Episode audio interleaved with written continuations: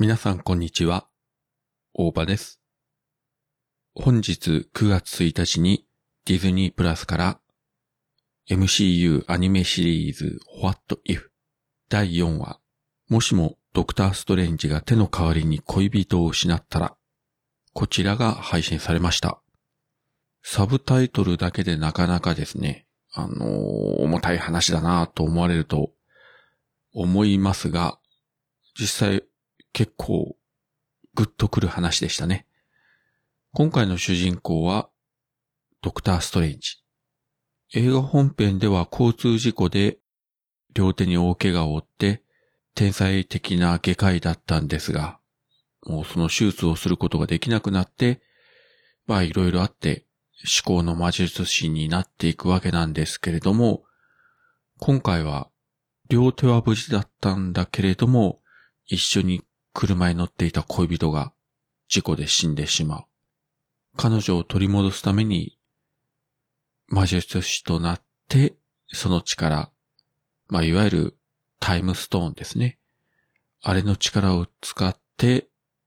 過去に戻って恋人を助けようとするんですがという話で、まあ、具体的な内容はもうこれ以上言わない方がいいと思うんですが、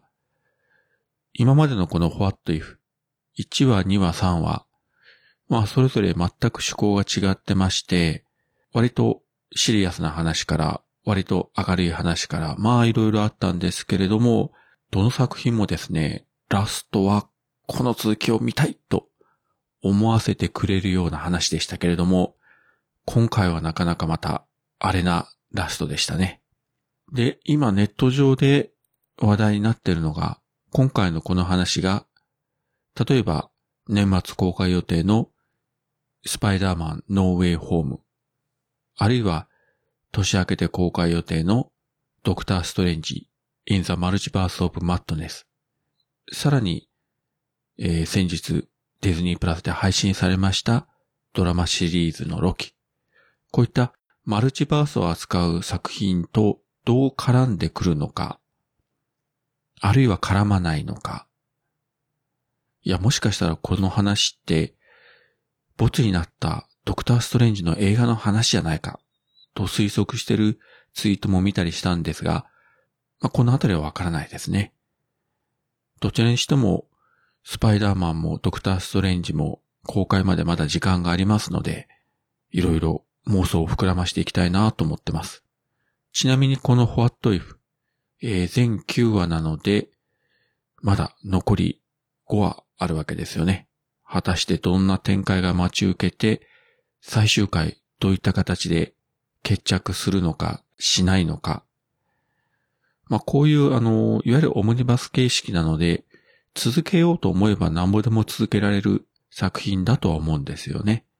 だから、もしかしたらシーズン2とかシーズン3とか、あるいはドラマシリーズや映画に繋がっていくかもしれない。まあ本当にこれも妄想でしかないんですけれども、ただ今の MCU でしたら何が起こっても多分我々観客の想像をはるかに超えて何年も先を見据えて作品を作ってますので、後から振り返ると、あ、あの時期に What If を配信してたのはそういう意味だったのか、というふうに思うかもしれません。あるいは思わないかもしれません。